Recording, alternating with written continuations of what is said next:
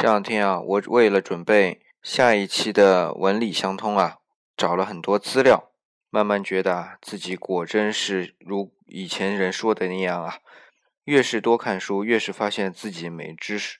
你比如说啊，原来我看司马光的《资治通鉴》，知道他是编年史，但是他编年的名字啊，相当奇特。